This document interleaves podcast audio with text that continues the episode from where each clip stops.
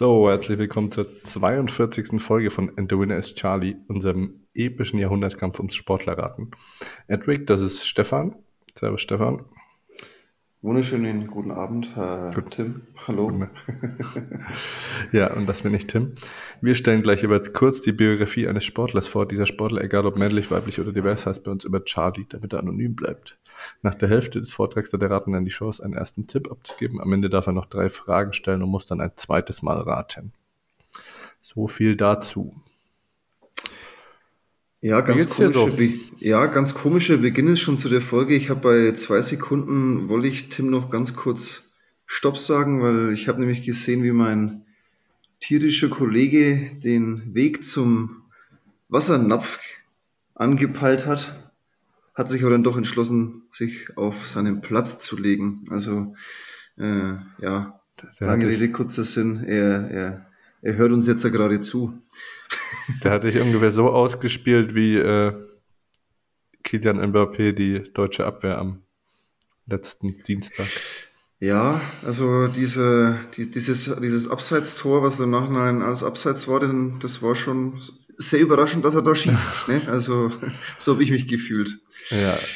Ja. Aber, aber wollen wir mal nicht vorgreifen hier, ne? Genau. Um auf deine Frage zurückzukommen, ähm, wie geht's mir? Äh, wir nehmen, also für unsere Hörer, wir nehmen heute am wärmsten Tag der Woche auf.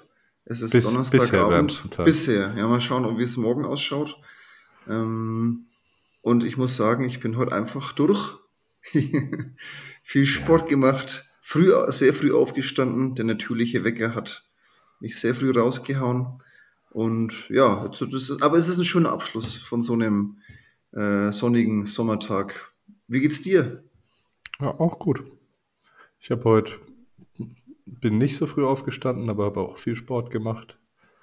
Hast du, du schaust heute so, hast du eigentlich schon geduscht?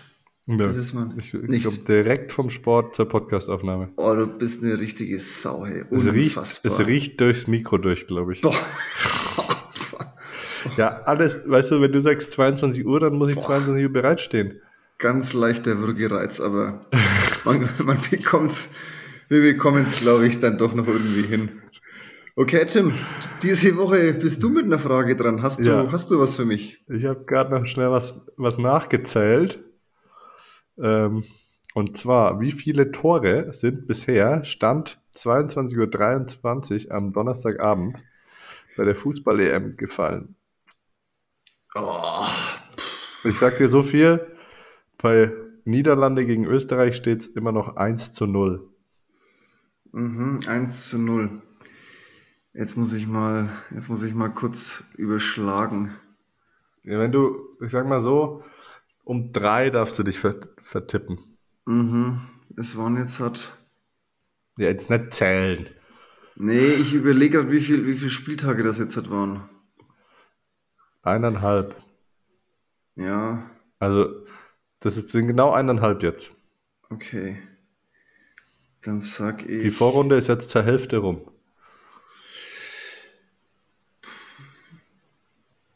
Oh, ich habe keine Ahnung. Also das kann ich jetzt ganz schwer einschätzen. Ich sage jetzt einfach mal 43. Ja, das. 43 Tore. Das lassen wir zählen. Echt? 41 sind Oh. Nicht Boah, schlecht. Gut. Ja. Gut. Ja. Aber fiese, sehr fiese Frage. Wirklich, richtig also das fiese war schon Frage, ne? richtig fiese. Ja, nachdem ich die von let die ich eigentlich vor, vorbereitet hatte, ja letzte Woche dann gestellt habe. Ja, ähm, das heißt, ich darf entscheiden, ich fange heute, ich fange heute mal an. Heute, heute mache ich mal den, das erste. Gemütlich, ne? Machst du gemütlich, pass auf dein, pass auf dein Getränk auf, nicht, dass das wieder, Nein. so wie im Vorgespräch erwähnt, äh, über dein Mikro kippst. Ja, oder hat es mit der Nervosität zu tun? Ich schütter schon, siehst du das? also, gut. Dann hör mal zu, was ich für dich habe. Die Geschichte von Charlie ist sowohl tragisch, aber auch bemerkenswert. Den Ehrgeiz und die Kraft, die er aus seinem Sport generiert, war phänomenal. Auch wenn es am Ende nicht zum gewünschten Ziel gekommen ist. Charlie wollte doch einfach nur spielen Jedoch brachte ihn etwas aus der Bahn, das ich aber erst im zweiten Teil erläutern möchte. Charlie begann im Alter von drei Jahren seinen Sport, beziehungsweise er erlernte die Grundvoraussetzungen. Charlies Talent war deutlich sichtbar. Im Alter von fünf Jahren schloss er sich seinem Heimatverein an und übte von da an seine Sportart aus. Ungewöhnlich für Charlie, er agierte im Vormittagstraining als Torverhinderer und am Nachmittagstraining oft als Torbereiter oder sogar als Torschütze. In den Folgejahren sollte er aber eher der Torverhinderer werden. Charlies Leistungen wurden von den Kadertrainern auch vernommen. Durchlief er die bayerischen U-Mannschaften bis zur U15, im U16-Alter sollte es sogar für den Nationalkader reichen. Bis zum Jahr 1996 blieb er seinem Heimatverein treu. Danach wechselte er in die drittklassige zweite Liga, um sich für höhere Aufgaben im Seniorenbereich zu beweisen. Das ist kein, kein Schreibfehler, die drittklassige zweite Liga. Im Jahr 1998 wechselte er zurück zu seinem Heimatverein, der sich in, die, der sich in der ersten Liga etabliert hat und wurde dort zur Stammkraft. Diese Leistungen vernahm auch der Nationaltrainer. Charlie absolvierte als 18-Jähriger sein erstes A-Länderspiel gegen die Schweiz. Bei seiner ersten Weltmeisterschaft im Jahr 1999 wurde Charlie auch eingesetzt.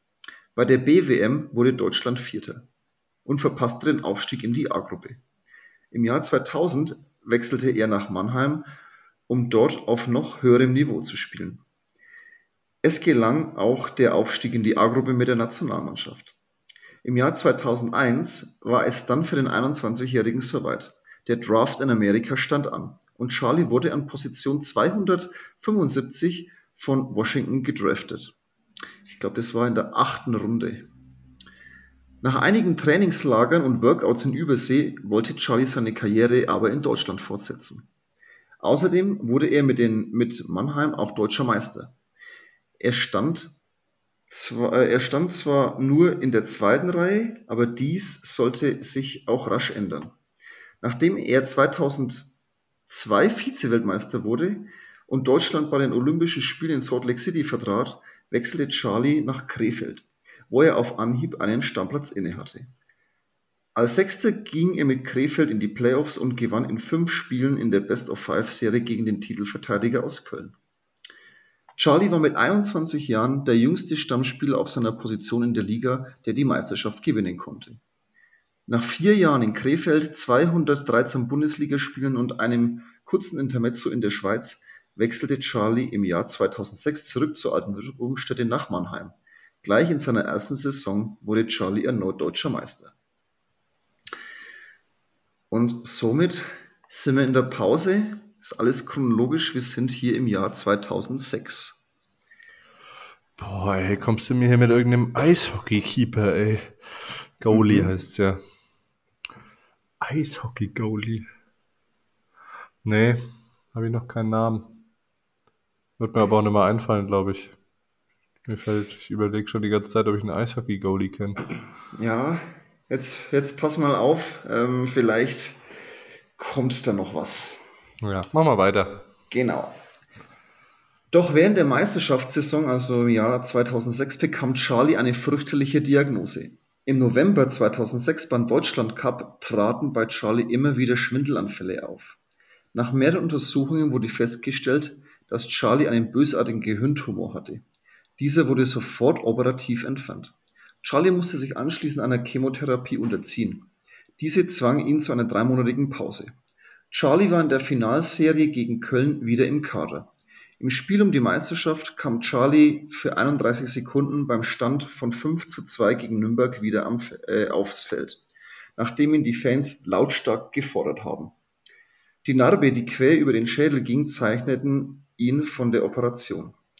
Wie schließlich bekannt wurde, kämpfte Charlie jedoch gegen einen Gegner, den er nicht besiegen konnte. Er hatte ein Glibolastom. Jetzt sind wir wieder bei den so medizinischen Fachbegriffen. Einen Tumor vierten und höchsten Grades. Mittlere Lebenserwartung nur etwas mehr als ein Jahr. Auf das Eishockey wollte Charlie aber nicht verzichten, solange es irgendwie noch ging. Neben meiner Familie ist Eishockey das Wichtigste in meinem Leben, sagt er damals. Am 16. November 2008 stand das letzte Mal auf dem Eis. Wurde beim 5 zu 1 gegen die Ice Tigers Nürnberg acht Minuten vor Schluss eingewechselt. Einer der berührendsten Momente in der deutschen Eishockey-Historie. Von Bundestrainer Uwe Krupp war Charlie sogar nochmal für ein Länderspiel gegen die Schweiz nominiert worden. Wegen seines Gesundheitszustandes konnte der Keeper diese Gelegenheit jedoch nicht wahrnehmen. Sieben Monate später, am 21.05.2009, endete der Leidensweg des damals fast 29-Jährigen, als er in seiner Heimat in Rosenheim verstarb. Er hinterließ zwei Kinder und seine Frau. Bis heute wird Charlies Rückennummer in der gesamten DEL nicht mehr vergeben. Charlie absolviert 387 Spiele in der DEL und absolvierte 127 Länderspiele für Deutschland. Achtmal nahm er bei Weltmeisterschaften teil und zweimal war er Teil der Olympiamannschaft. Und somit haben wir heute mal ein bisschen was Emotionales Nachdem du deinen Tipp abgegeben hast, möchte ich da einfach noch ein paar Geschichten erzählen, äh, was ich da so noch zusätzlich gelesen habe. Hast hab, du eine Ahnung? Nee, ich habe keine Ahnung. Kann man abkürzen, Ken das Ganze. Die Geschichte kennst du auch nicht, oder wie? Nee, ist mir neu. Ist dir neu? Okay. Ja. Ähm, es hilft dir wahrscheinlich jetzt auch nichts, wenn ich sage Rücken Nummer 80. Sagt dir wahrscheinlich auch nichts. Okay, es äh, geht hier um den äh, deutschen Eishockey-Nationaltorhüter Robert Müller. Hm. Äh, ja, Rosenheimer war bei den Star Bulls, die, die vielleicht bekannt sind, die es ja immer noch gibt und so weiter. Ähm, ja, ich, ich selber kann mich an diese Bilder von dem Robert Müller da richtig äh, erinnern, wie der ausgesehen hat. Und es ist unfassbar, wie der da aufs Eis kam, als ihn da die Fans gefordert haben. Also da gibt es Videos, das ist wirklich krass. Also das Pack, packen wir in die Show Notes. Ja, ja, nee, also es Haut äh, ist wirklich ist, ist vergessen richtig wir, heftig. Vergessen wir eh wieder. Ja, ja, genau. Aber heftige Geschichte, der hat eigentlich bis zu seinem letzten Tag hat der Eishockey gespielt, ja, schon krass. Ne? Eishockey gespielt und gelebt und also äh, der hat auch dann vom Bayerischen Rundfunk irgendeinen so Ehrenpreis bekommen, ähm, der ihn dann irgendwie acht Wochen oder zehn Wochen vor seinem Tod übergeben wurde und ist unfassbar, wie der da aussieht. Ist unfassbar. Also das ist das. So ungesund oder was? Ja, richtig ungesund. Also ähm, ich weiß auch nicht, ob, das, ob der Bayerische Rundfunk sich da einen Gefallen getan hat. Ich habe die Kommentare nicht durchgelesen, aber so einen schwerkranken Mann zu Hause zu besuchen, also ich habe das schon sehr, ich habe Gänsehaut bekommen, auch von den Spielen, wie die da den, den Robert Müller ähm, fordern, wie das ganze Stadion, auch die Gästefans da mitmachen. Also es ist schon sehr, eine sehr heftige Geschichte. Ja, aber alles noch vor dieser Nationalmannschaft, Eishockey-Nationalmannschafts-Hype, also vor diesem Hype war das. Aktuell sind ja die Eishockeyspieler ziemlich gehypt, auch schon beim letzten Olympia. Und es war alles so vor dieser, vor dieser Zeit, sag ich mal. Es ist schon, ja, wo Eishockey eigentlich so am absteigenden Ast war. Genau. Aber heftige Geschichte, muss ich sagen, hat mich sehr, hat mich sehr berührt und deswegen habe ich mir gedacht, äh, ja, soll Robert Müller auch einen Platz bei uns im Podcast bekommen. Gott hab ihn selig. Hat er auf jeden Fall verdient. Genau. Und damit nach dem guten Start letzte Woche dieses Mal null Punkte. Ja, ja. Mich. Ja, ich hätte gedacht, dass du die Geschichte wenigstens kennst. Hätte ich jetzt halt irgendwie. Okay. Okay. Eishockey, gut. eine der wenigen Dinge, die ich wirklich fast gar nicht verfolgt habe. Okay. Ja, die, die, die Bekannten kennt man ja, ne? aber jetzt hat so eine, so eine Geschichte. Und wie gesagt, bis heute in der DEL wird diese Rückennummer nicht mehr vergeben, also in der gesamten deutschen Eishockey-Liga. Hm. Ganz lustig, also weil ich auch noch ähm, diese drittklassige zweite Liga äh, ich habe da mal die Historie der, der, der Ligen, also der, der Eishockey-Ligen mal durchgeschaut. Das ist Kraut und Rüben. Da kennt sich, da kennt sich ja gar keiner aus. Da gab es dann die, die DEL und dann gab es die erste Liga und dann die zweite Liga. Echt? ja, also das ist, das war irgendwie 93, 94 gab es da so eine Reform. Also ganz, ganz komisch. Ich habe dann aufgehört, mich da reinzulesen. Also ja, wenn wir irgendeinen Eishockey-Experten da haben, ähm, bitte melde dich, erklär uns das mal. Aber ich hab's. Ich habe das nur ein bisschen angeschaut und habe mir gedacht, okay, gut, das ist ja, ja ein bisschen komisch. ja, gut. Naja, gut. Ähm, dann würde ich sagen, machen wir mal heute anstatt einer Top 3 eine äh, Top 3 Sportmeldungen diese Woche, oder? Ja, genau. Vielleicht noch kurz einfach für die Hörer. Tim und ich haben uns äh, ein bisschen unterhalten, ob man vielleicht irgendwas, ist natürlich jetzt nach der Sommerpause, hat man ja noch einmal diese Top 3, aber ja, wir wollen ein bisschen so das allgemeine Sportgeschehen unter der Woche ein bisschen so auffassen, über zwei, drei Sachen einfach kurz reden. Und ja, und man muss auch ganz ehrlich sein, die Top 3 geht uns irgendwann aus. Irgendwann. Irgendwann wenn Tim, ist wenn vorbei Tim mit allen Top 3s wenn Tim nicht äh, wieder mit äh, seinen drei Lieblingssängern aus dem Vietnam kommt, dann wird es irgendwann, und da wird es auch uninteressant, muss ich ganz ehrlich sagen. Ja, ja, ja drei, drei Meldungen. Gleich, fangen wir mal gleich mit dem, mit dem schweren Thema an, schwere Kost voraus, ne? Genau, ähm, ja. Hat mich tatsächlich sehr schockiert. Ähm, Yoshiko Saibu wieder zurück bei der deutschen Basketballnationalmannschaft, nachdem er im vergangenen Sommer ähm, bei Querdenken-Demos äh, aufgefallen ist. Gemeinsam mit seiner Freundin, einer Leichtathletin, Alexandra Wester, ähm, hat er sich da relativ offen gezeigt, hat auch bei Instagram was gepostet und so. Und hat jetzt ein Statement, bevor er zur Nationalmannschaft gereist ist, hat der DBB ein Videostatement von ihm veröffentlicht, in dem Saibu halt sagt, dass er für die Werte Antirassismus, Antidiskriminierung, die der DBB vertritt, die vertritt er auch und deswegen sei das alles gar kein Problem. Das Wort Entschuldigung oder dass er das bereut, also das Wort Entschuldigung hat er zwar in den Mund genommen, aber ähm, dass er diese, diese ähm, Besuche bei den Querdenken-Demos bereut, das kam nicht wirklich dabei raus. Also das würde er, glaube ich, genauso wieder machen. Er begründet das damit, dass er mit den Maßnahmen der Regierung damals nicht einverstanden war. Ob das rechtfertigt, da mit solchen Leuten äh, zu, zu marschieren, ist die andere Frage. Ähm, Johannes Vogtmann, auch Nationalspieler, hat da ganz klar Stellung bezogen heute, hat gesagt, wenn äh, Saibu versucht, diese Werte äh, in der Nationalmannschaft zu verbreiten, seine Meinung da zu verbreiten, dann wird er ziemlich schnell selbst abreißen. Also Johannes Vogtmann. Ähm, ziemlich klare Kante ist ein Thema, das man, bei dem man natürlich sehr ähm, viel falsch, Falsches sagen kann.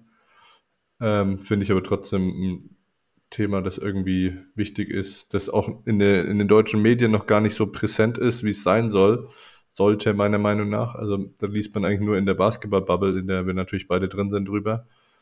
Weil den Vergleich mit dem Fußball, den, den mögen Basketball natürlich nicht gerne, aber ich habe immer, ich habe gesagt, stell dir vor, Toni Groß wäre da letzten Sommer aufmarschiert. Tom, äh, Stefan hat gesagt, Thomas, stell dir vor, Thomas Müller wäre da letzten Sommer aufmarschiert. Die würden dieses Jahr sicher nicht bei der EM mitspielen. Und egal, was für ein Entschuldigungsstatement sie da dann im Endeffekt raushauen würden. Also, ja. Ja, man hat als Nationalspieler, man ist einfach in einer gewissen Öffentlichkeit und ja, eine Vorbildfunktion einfach. Ja, eine Vorbildfunktion und auch es ist ein ganz schwieriges Thema. Ähm, natürlich soll man auch, wenn man da eine, eine, eine, Meinung dazu hat, jeder darf die äußern. Das ist natürlich auch klar, aber ich finde es, ja, schwierig, wenn man so in der Öffentlichkeit steht und ähm, ja, ich finde, ich fand die Aktion auch nicht gut von ihm.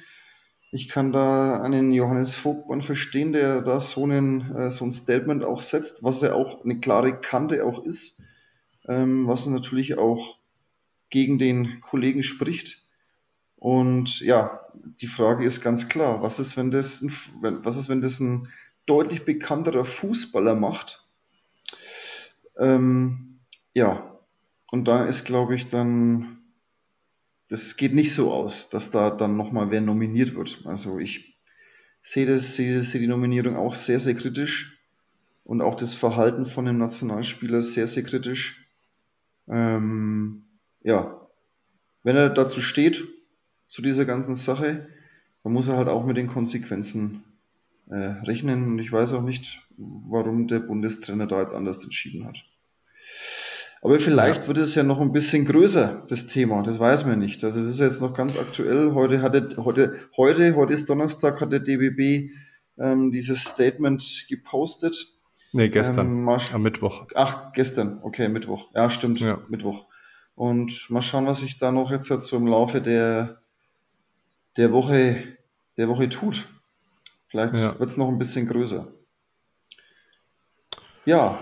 Ja, und ein, ein, ein letztes ähm, Argument zu dem Thema Tibor Pleiss, der äh, ein Kölner, der äh, im kommenden Jahr dann bei der EM in Köln für die Nationalmannschaft spielen könnte, wird nicht nominiert, weil er vor etlichen Jahren halt mal, da gab es, glaube ich, ein, zwei Vorfälle, der hat ja auch das Camp der Nationalmannschaft dann verlassen, was sich die Chance ergeben hat, äh, in der NBA ein Tryout zu unterschreiben. Und ähm, der kriegt halt jetzt keine zweite Chance. Ja. Und ja, das ist natürlich auch ein bisschen mit zweierlei Maß, finde ich. Aber ja. Nächstes Thema. Ja, ähm, aktuelles Thema. E äh, Fußball, EM. EM. läuft gerade. Äh, Deutschland hat das erste Spiel verloren. Ähm, es gab schon gute Spiele, es gab schlechte Spiele, es gab äh, Vorfälle. Tim, wie hast du die EM bisher erlebt? Ja, also erstmal kurze Frage an dich. Spielst du in irgendwelchen Tippspielen mit?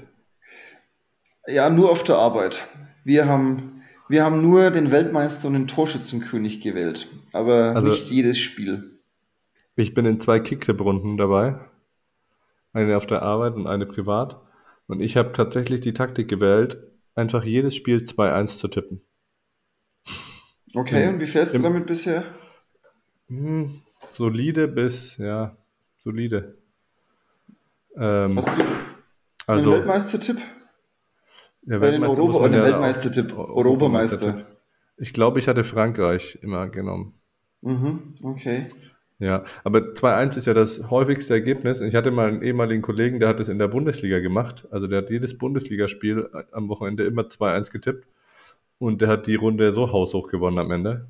Okay. Also du kriegst ja dann für das richtige Ergebnis vier Punkte, für die richtige Tendenz, also richtige Tordifferenz drei Punkte und nur, richtige Tendenz zwei Punkte. Und da, wenn du da immer 2-1 für den Favoriten tippst, dann bist du eigentlich echt gut dabei. Bisher gab es natürlich schon einige Überraschungen. Also ich glaube, dass sich das langfristig, das ist ein Marathon, kein Sprint. Es zahlt sich langfristig aus, wenn man das durchzieht. Und natürlich habe ich es heute zum ersten Mal dann auch nicht gemacht, bei Nordmazedonien gegen Ukraine und zack, 2-1 für die Ukraine. Aber ja. Belgien-Dänemark 2-1, vier Punkte für mich. Ja. Mein, Weltme mein Europameister-Tipp ist ja Belgien. Und mein Torschützenkönig-Tipp, den ich auf der Arbeit abgegeben habe, ist Serge Gnabry. Oh. Der, der, der, schießt, der schießt aber auch viel gegen Ungarn. Ja, Safe. Aber, also, ah. der wird viel schießen. Also wenn du Belgien als Europameister tippst, dann musst du eigentlich Romelu Lukaku als besten Torschützen tippen. Ja, aber den Lukaku Der haben typ schon so viele. Ja eine Maschine. Aber den Lukaku haben schon so viele andere gehabt. Ja.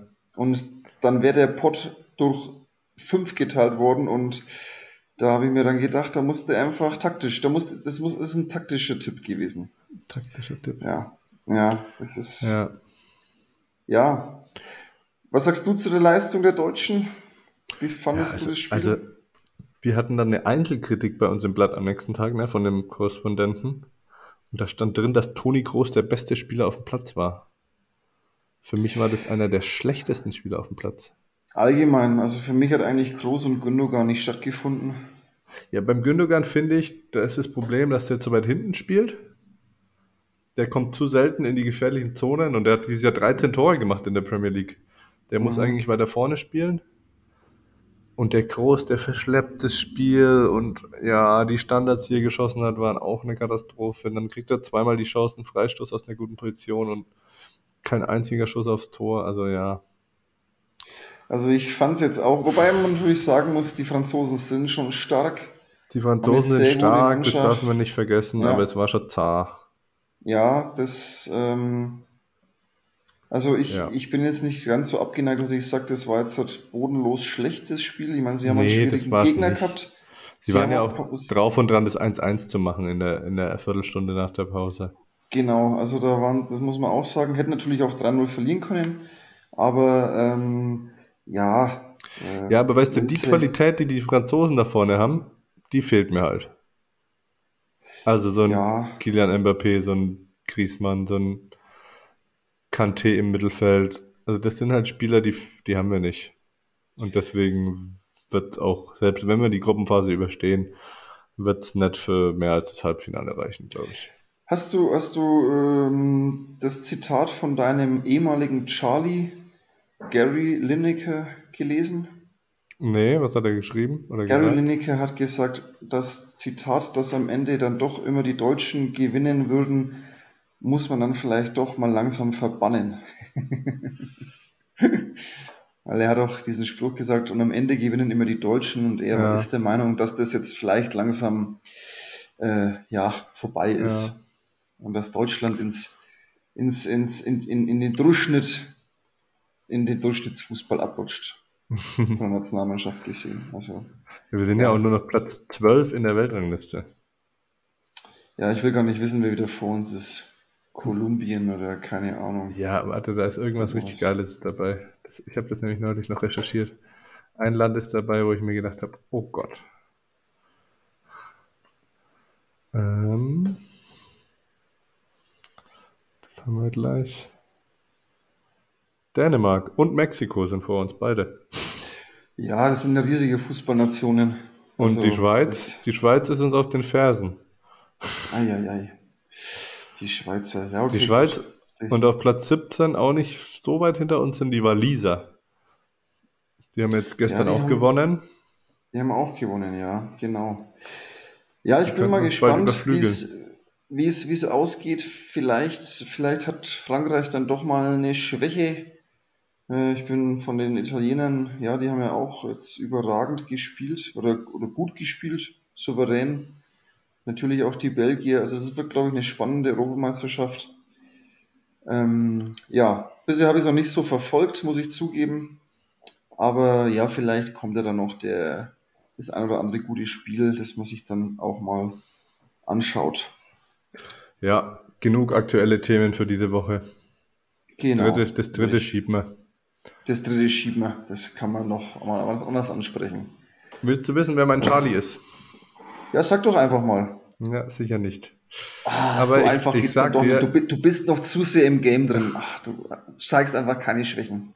Ich sag dir, dass Charlies Vater Physikprofessor ist. Seine Mutter Physiotherapeutin. Anfang der 80er gelingt der Durchbruch in die Weltspitze. Bis heute hält Charlie einen Rekord. Sechs Goldmedaillen bei den Olympischen Spielen. Also bei den Spielen im, in einem Jahr. Mit 16 wird Charlie entdeckt. Drei Goldmedaillen holt er bei der Weltmeisterschaft 1982 in Ecuador.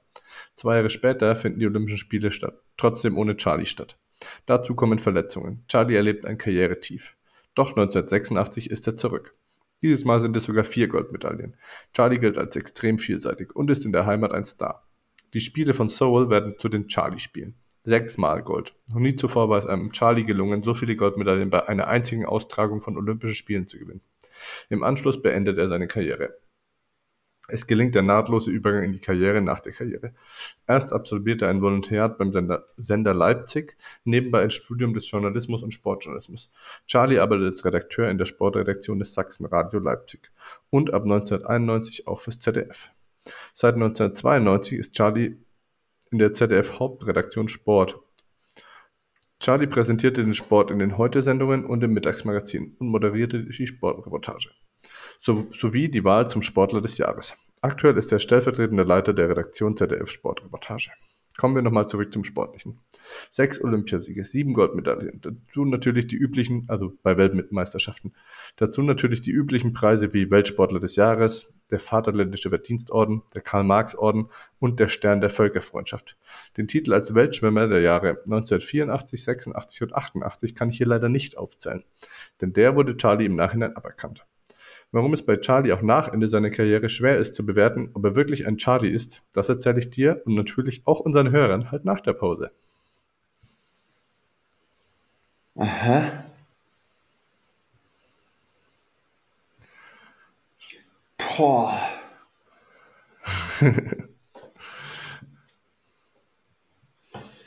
Also ich,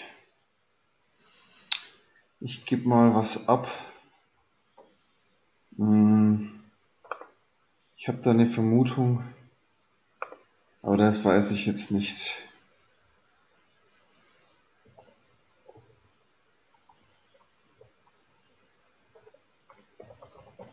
So, jetzt ist was raus.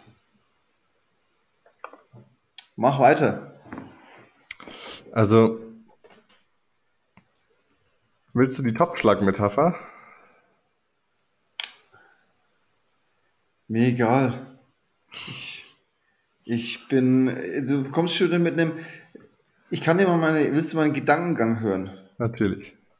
Wir haben schon einen männlichen guten Schwimmer gehabt. Es gibt keine zwei männlichen guten Schwimmer. Das ist Ja. mein erster Gedankengang. Und jetzt, und mehr sage ich nicht. Meine Topschlag-Metapher kannst du dir. Ich sag mal so, Bin ich nah dran? der Topf ist bei mir in Reichweite. Oh, ah, das ist ja okay. Ja. Ja, dann hau rein. Ja. Charlie und vier weitere Schwimm-Olympiasieger aus der ehemaligen DDR verliehen wegen ihrer Doping-Vergangenheit die Auszeichnung Weltschwimmer des Jahres, die sie in den 1970er und 80er Jahren erhalten haben. Das gab das US-Magazin Swimming World bekannt, das die wichtigste Auszeichnung im Schwimmsport jährlich vergibt, schreibt die dpa im Dezember 2013. Neben dem heutigen ZDF-Redakteur Charlie sind noch Charlie Ender, Charlie Tauber, Charlie Schneider und Charlie Geweniger betroffen. Das Magazin begründet den Schritt mit positiven Tests, Dopinggeständnissen, persönlichen Einlassungen oder Einlassungen von Trainern. Charlie war wohl Teil eines der größten Dopingsysteme der Geschichte. Bis heute beteuert er, nichts davon gewusst zu haben. 1991 konnten die Dopinggegner Brigitte Behrendonck und Werner Franke Dutzende Dissertationen und Habilitationsschriften ehemaliger DDR-Dopingforscher in der Militärmedizinischen Akademie Bassaro sicherstellen. Anhand der Arbeiten ließ sich das staatlich organisierte Zwangsdoping vieler bekannter DDR-Leistungssportler, darunter auch Charlie, rekonstruieren. Klaus Klausnitzer, geiler Name, zu Das DDR-Zeiten ja. Klaus Klausnitzer. Zu DDR-Zeiten Mitarbeiter des zentralen Dopingkontrolllabors in Kreischa bestätigte 1990 öffentlich die Echtheit der veröffentlichten Listen sowie, die, sowie der darin für Charlie verwendete Code, so, sowie der für Charlie darin verwendeten Codenummer. So ist richtig. Laut einem Bericht des Fernsehmagazins ZAP im Jahr 2007 gab es nach Aussagen von ehemaligen Mannschaftskollegen eindeutige Hinweise, dass Charlie auch bei seinen sechs Olympiagoldmedaillen in Seoul gedopt gewesen sei. Der Sender ZDF steht weiter zu Charlie. Der damalige ZDF-Chefredakteur Nikolaus Brender äußerte sich folgendermaßen dazu. Charlie hat im Jahr 2000 eine Erklärung abgegeben, nie gedopt zu haben. Solange keine Beweise gegen ihn auf dem Tisch liegen, solange stehen wir zu ihm. Schon 1999 titelte der Spiegel, wie unschuldig ist Charlie wirklich?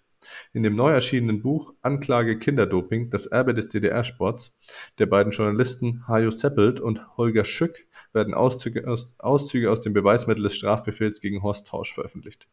Demnach gibt der leitende Arzt des Deutschen Schwimmsportverbandes der DDR zu, 22 Schwimmer, darunter auch Charlie, im Zeitraum von 85 bis 89 gedopt zu haben. Der damals bereits volljährige Schwimmer muss, müsste laut, seiner Anweis, laut einer Anweisung von Verbandsarzt Arzt Lothar Kipke als erwachsene Person über die Vorgänge informiert gewesen sein. Also Charlie müsste es gewusst haben, dass er gedopt wird. Gibt aber weiter vor, dass er es nicht, nicht wusste. Mhm. Damit wäre ich am Ende. Bei dir rattern immer noch die äh, ZDF-Sportmoderatoren durch, oder? Ja, genau. Und ich bin mir jetzt, ich bin mir eigentlich ziemlich sicher beim Nachnamen. Fängt, ich darf ja noch drei Fragen stellen. Ja. Ähm, der Vorname beginnt mit einem K. Hm, Ja. Ah, okay, gut, dann bin ich jetzt halt. Der Nachname ist ein Herrenvorname. ja. Ja, okay, gut. Dann ist Den es Tipp, den Christine. Tipp wollte ich dir nicht geben. Ja, dann ist es Christine Otto. Christine Ja. Otto ist es, ja. Stimmt. Und ich muss zugeben, ich habe es dann, äh, dieser, dieser Tipp mit den ZDF-Moderatoren und auch den Sportler des Jahres moderiert, das hast du im ersten Teil gesagt. Und als du im zweiten Teil losgelegt hast, habe ich mir gedacht, fuck, das ist doch die. Also, ja, Hatte ich aber tatsächlich nicht auf dem Schirm, dass, das, dass die so eine Vergangenheit hat. Ich wusste, dass die Schwimmerin war, aber nicht, dass die so eine Cheater-Schwimmerin war. Also ja, okay, gut. Man muss aber auch immer wieder sagen, und auch, das ist ja in unserem Podcast, kommt es ja immer öfter auf. Alter, was haben die in der DDR eigentlich gemacht? Ja, Das ist ja, das ist ja, un, das ist ja unfassbar. Irgendwie in, in Seoul haben die, glaube ich, bei den Olympischen Spielen 88 haben die, glaube ich, 102 äh, Medaillen oder sogar Goldmedaillen geholt. Ja, 100, 102 Medaillen, glaube ich, oder?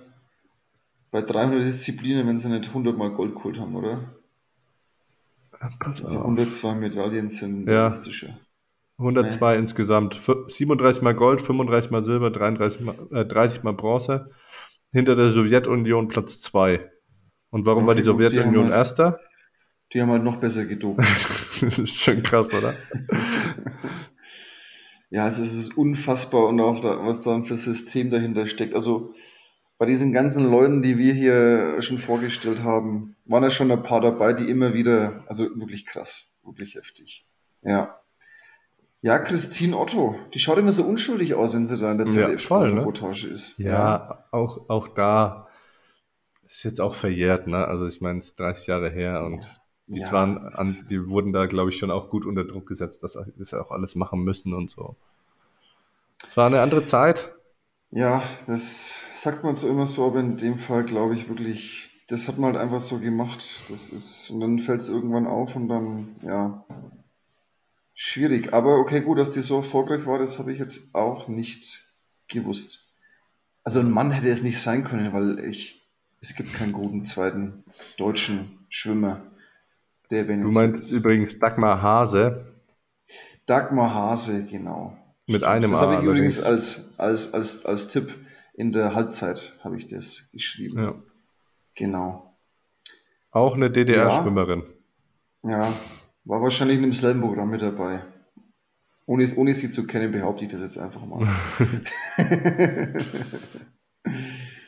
ja, Tim. Gut, Schön. dann haben wir es heute mal wieder sauber über die Bühne gebracht. Ähm, ja, ich habe natürlich auch noch ein Zitat vorbereitet und zwar ging es eben auch über Robert Müller oder von, von Robert Müller ging es aus. Und zwar hat er gesagt, man kann gewinnen und man kann verlieren und im Leben wird beides passieren. Aber was ich nicht akzeptieren kann, ist aufgeben. Das ist von ihm. Das, das hört sich ein Oder er bisschen so, also das, das hat er zumindest, das hat er zumindest gesagt. Also das habe ich Das aus heißt, dem Artikel, mir, mir ist es auch ein bisschen so vorgekommen, als ob er das von irgendwem zitiert hat. Das hat er auch genauso halt geklaut mal. wie du. Ja, oder ist es von Magic Johnson? Halt, Entschuldigung. Fehler. Das ist von Magic Johnson, weil ich mit Runden mir das Ganze in Englisch hingeschrieben habe. Hm. There's winning and there's losing. And in, äh, in life both will happen. What is never acceptable to, to me is quitting. Genau. So macht Das ist so von der Magic Johnson. draus. Ja, das ist von Magic Johnson. Entschuldigung. Also, ja, den Robert Müller habe ich schon vor drei Wochen gemacht. Den habe ich ja geschoben. Und jetzt, wo ich das Zitat hier so durchlese, also es ist von Magic Johnson. Genau. In Bezug auf seine AIDS-Diagnose war das. Genau, jetzt kann ich mich wieder dran erinnern. Ja, Na gut, hätten wir das, hätten wir das auch wieder ähm, noch geklärt zum Ende, oder wäre wär mir ein, ein riesen Fauxpas unterlaufen. Boah. ach, puh. ich glaube, wir haben hier schon so viel Falschinformationen weitergegeben. Ja, aber wer Fehler findet, darf es ja bekanntlich behalten. Ne? Und ja. Ja, und ob da mal eine Jahreszahl falsch ist, das ist ja, im Großen und Ganzen geht es ja um die Macht's, Sache. macht's besser. Macht's, macht's spannender, genau. Genau. Alles klar, so, dann machen wir hier mal Okay. Schluss, bevor wir die 40 Minuten knacken, ne? Genau, alles klar. Dann Gute, Schönes hört die Wochenende Folge dir. an. Wir hören uns. Ciao, macht's gut. Servus. Tschüssi.